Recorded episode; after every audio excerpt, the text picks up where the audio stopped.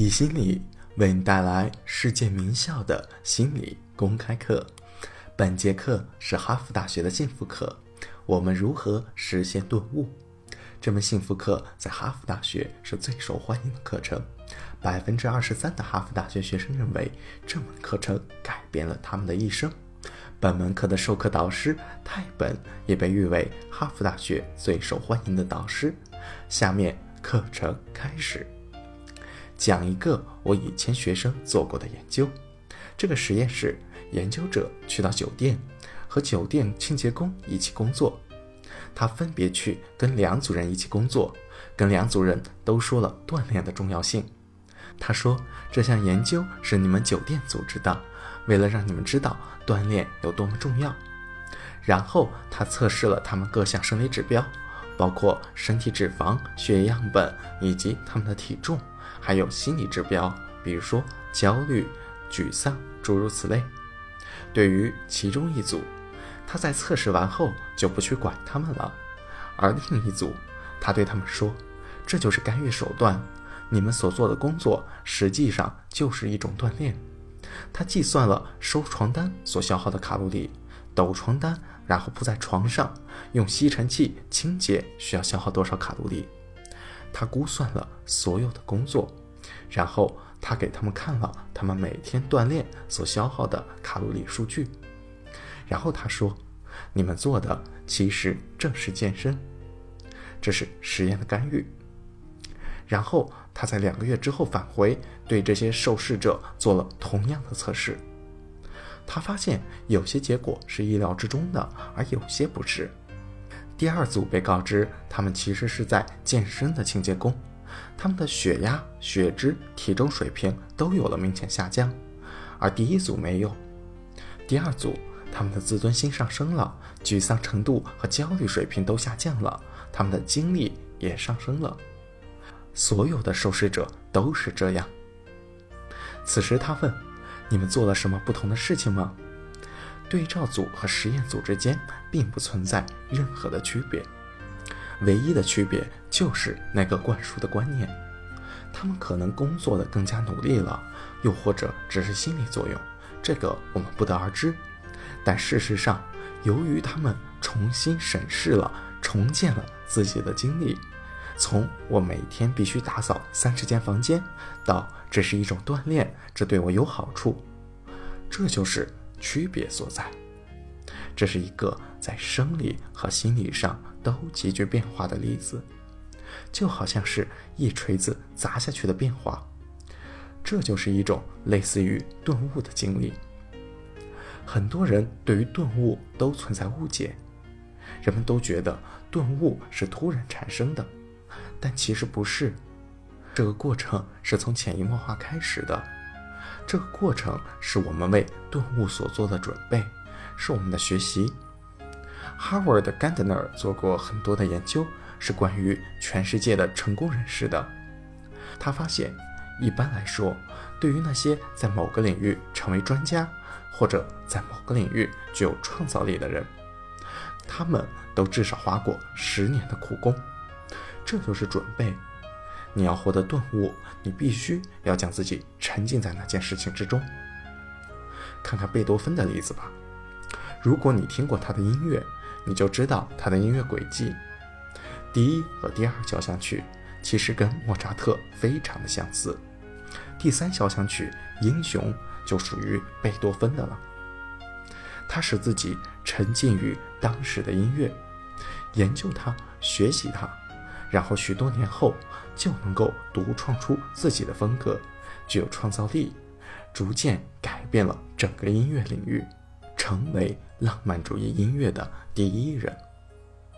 无论是比尔盖茨所做的准备，还是美国总统，在你成为某个领域的专家或者具有创造力之前，你都需要做大量的准备，才能够有顿悟的一刻。第二个阶段是孵化。这在所有充满创造力的人身上都非常的常见。你需要将自己沉浸在事物之中，然后什么都别去做，你就是沉浸在其中。比如说，我们好多好的点子都是在洗澡的时候出现的。阿基米德在泡澡时有了伟大的想法，并不是巧合。莫扎特曾经每天花好几个小时在萨尔斯堡闲逛，然后他就突然顿悟了。他说：“我突然能听到这样的交响乐。”突然间，他听到了所有。这就是莫扎特的故事。你也听说过莎士比亚，他会花很多时间驾着马车到处闲逛。然后就会突然顿悟，故事应该是这样的，然后他就去写。孵化是非常非常重要的。摩根说：“我可以用九个月完成一年的工作，但我不能用十二个月。”摩根可能是美国史上最成功的企业家，他知道休息对于创造力的重要性。当今的商业精英、领导者们都休息的不够。因为我们觉得这是在浪费时间，我们认为如果只是坐着什么事情都不干，我们就确实什么事都没干。